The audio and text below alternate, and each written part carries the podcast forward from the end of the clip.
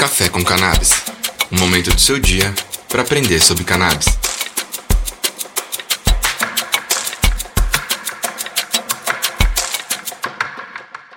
Salve, salve pessoal, Café com Cannabis no ar. Hoje o café acabou já, mas nós temos várias notícias. Legalização a nível federal em vários países lá fora, alguns estudos e notícias aqui no Brasil. Bora lá?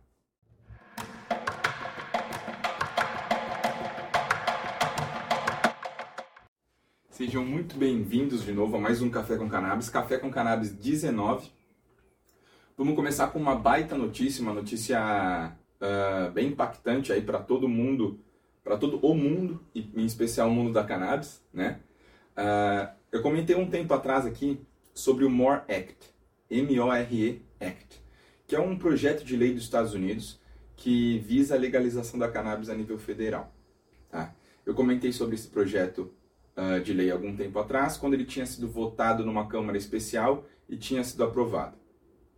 A grande notícia aí, a grande notícia bombástica, é que esse projeto de lei, muito provavelmente, já está tudo agendado, que ele vai ser julgado na Câmara mais baixa dos Estados Unidos e essa semana. Então, estou gravando hoje, é uma terça-feira, dia 29 de março, e muito provavelmente esse projeto, esse MORE Act, será julgado na Câmara mais baixa dos Estados Unidos, que seria a Câmara dos Deputados, entre aspas, né, fazendo uma analogia, será julgado ainda essa semana, ainda essa semana. Se aprovado esse projeto de lei, vai para o Senado, onde vai ser julgado também, vai ser analisado, e uma vez passado pelo Senado, cai na mão do presidente Biden para sanção ou não. Todos os analistas vêm vendo que vem, vem vendo que esse projeto está tendo muita aceitação em todas as câmaras, tanto na parte do, dos parlamentares quanto na parte social, na parte da sociedade. Então, que muito provavelmente esses, uh, as duas câmaras, tanto a, Câmara Baixa quanto a Câmara Mais Alta dos Estados Unidos, aprovarão o MORE Act, sendo a sanção do, do presidente Biden a única questão mais delicada. Porém, o que todo indica, ele provavelmente sancionará a lei uma vez que passe pelas duas câmaras legislativas, certo? Vamos aguardar os movimentos, vamos ver como é que vai ser essa, essa votação ainda essa semana. Eu provavelmente trago uma informação aqui nos stories de como foi essa votação, tá? Mas para vocês terem alguma noção, esse projeto de lei ele visa aí, por exemplo, legalizar cannabis a nível federal, retirando ela das substâncias proibidas a nível federal, nível nacional. E também retirar as condenações daquelas pessoas que foram condenadas por crimes relacionados a cannabis. Então, são dois pontos desse, desse projeto de lei, só para a gente entender mais ou menos que linha que os Estados Unidos está tomando, que visa então a legalização a nível federal. Vamos ficar de olho nessa votação, trarei informações sobre ela em breve. Hein? Ainda sobre essa parte de legalização a nível federal lá fora, eu quero trazer informação sobre Porto Rico. Eu mencionei com vocês sobre Porto Rico há um tempo atrás, que Porto Rico havia feito a legalização para o uso medicinal de cannabis. Uh, o que acontece é que a gente vai ver um movimento, inclusive da indústria medicinal de cannabis lá em Porto Rico, para fomentar uma legalização a nível federal. Tá? E a legalização, quando eu digo aqui, a legalização total da cannabis, tanto para uso entorpecente quanto para uso medicinal. Então a gente vem vendo, e aí, de acordo com os relatos e as notícias, um movimento bem grande da sociedade e, em especial, da indústria medicinal de cannabis para legalização do uso entorpecente de cannabis lá em Porto Rico. Então, provavelmente a gente vai ver movimentações para essa legalização para acontecer antes do meio do ano ainda, antes do final do primeiro semestre de 2022. Vamos ficar de olho também como é que Porto Rico está tá se encaminhando aí nessa, nessa linha. Certo? Aproveitar que estamos também falando sobre o exterior, sobre países lá fora, eu quero trazer sobre dois movimentos que o Reino Unido a Grã-Bretanha vem fazendo para utilização de cannabis ou para legalização do uso de cannabis e aqui para o uso medicinal, tá? Existe uma pressão popular bem grande lá na Inglaterra para a utilização e indicação, prescrição de cannabis medicinal para alguns casos, para algumas patologias. O que acontece é que o Instituto de Saúde, Instituto Nacional de Saúde lá dos Estados Unidos, perdão, da Inglaterra, da Grã-Bretanha, o Instituto de Saúde da Grã-Bretanha não, não permite a prescrição de remédios à base de cannabis para uh, patologias onde não haja evidências suficientes para uh, alicerçar essa prescrição, certo? Porém, a gente tem toda essa pressão social, toda essa pressão dos indivíduos, das pessoas que sofrem com doenças e, e que já viram resultados significativos na literatura e até no, no, no auto, na autoprescrição, certo? Mediante essa pressão, o que, que a, a, o Instituto Nacional de Saúde lá do Reino Unido vai fazer? Ou já iniciou o movimento? Visto que tem falta de estudos na área que alicerce, na área de cannabis medicinal que alicercem a prescrição de cannabis para algumas patologias, o, o Instituto Nacional de Saúde lá do Reino Unido vai financiar e acompanhar dois estudos clínicos, aqueles que têm um grupo de caso e um grupo de controle, são estudos de grande significância.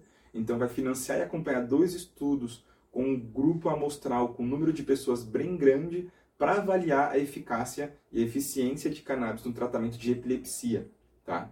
Os dados em relação a esses estudos, os detalhamentos em relação a esse estudo ainda não foram liberados, eles ainda estão sendo, o delineamento desse estudo ainda está sendo fechado, porém a, a, o Instituto de Saúde já anunciou que fomentará e vai fazer esse estudo ainda em 2022 para ter resultados mais contundentes e significativos para a prescrição de cannabis medicinal.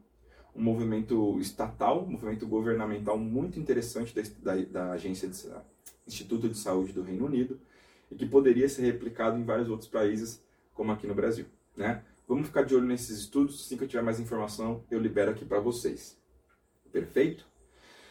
Para falar sobre estudo, eu quero trazer um estudo que, que uh, foi publicado ainda no início desse ano, recentemente, no início, no início desse ano, que trouxe um, um, um resultado aí alarmante no sentido de, ó, vamos ficar de alerta. E qual foi esse estudo? Esse estudo ele analisou a administração de THC em concentrações diferentes, concentrações de tanto para o utilizadas no uso medicinal, até concentrações de THC utilizadas no uso entorpecente, e avaliou essas concentrações de THC em macaquinhos, em macacos rezos.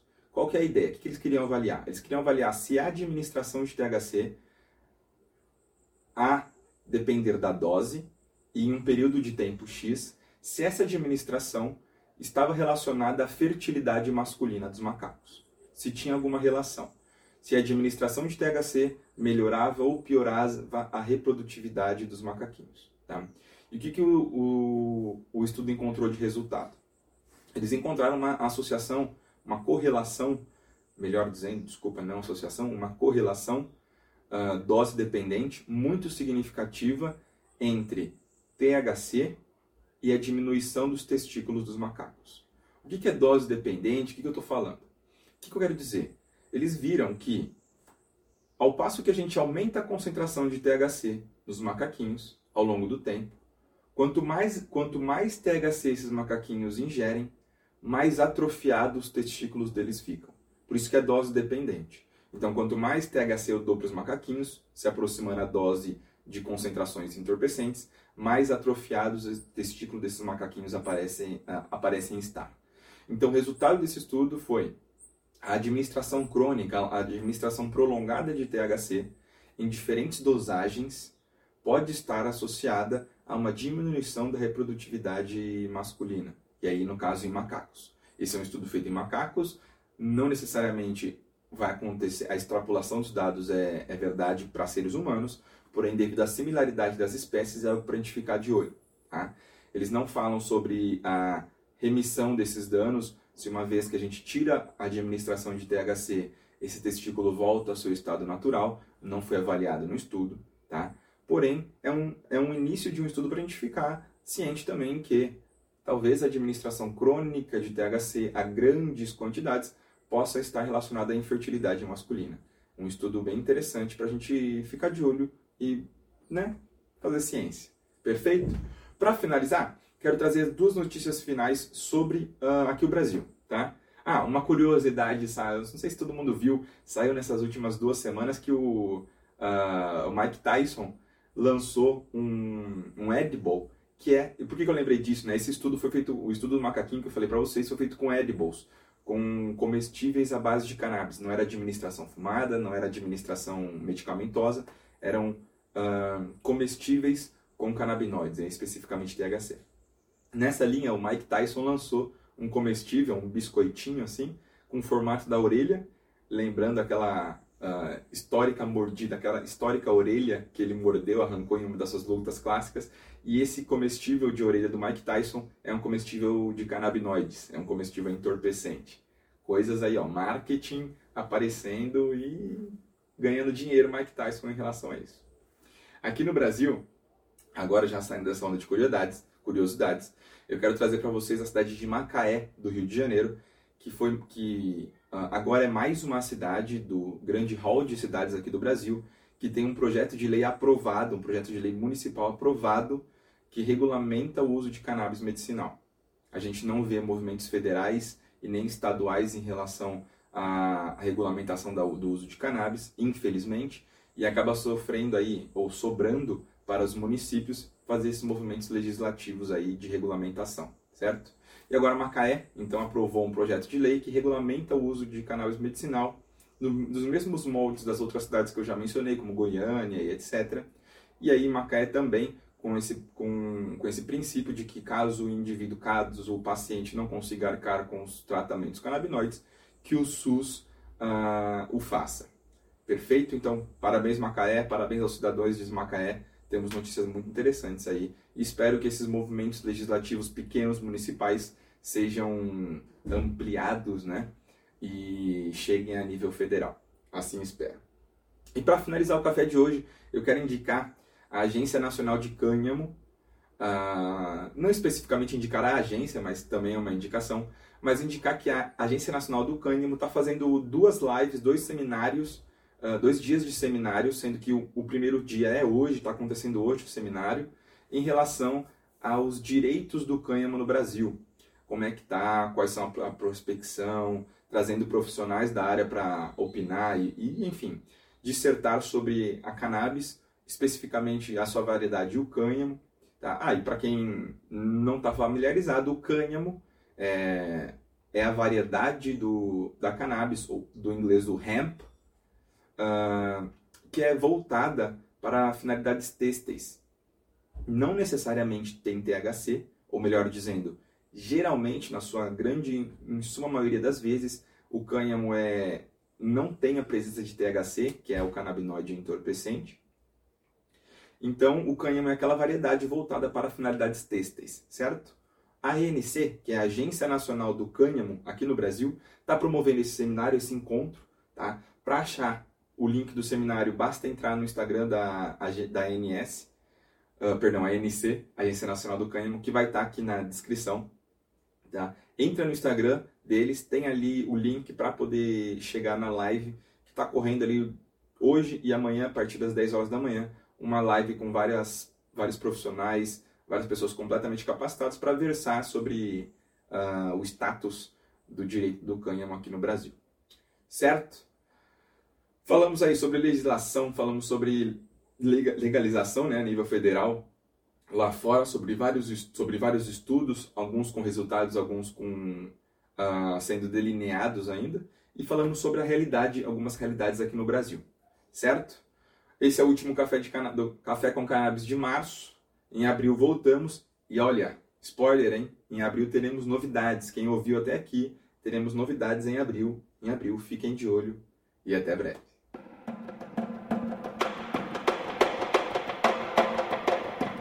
Café com Cannabis um momento do seu dia para aprender sobre cannabis.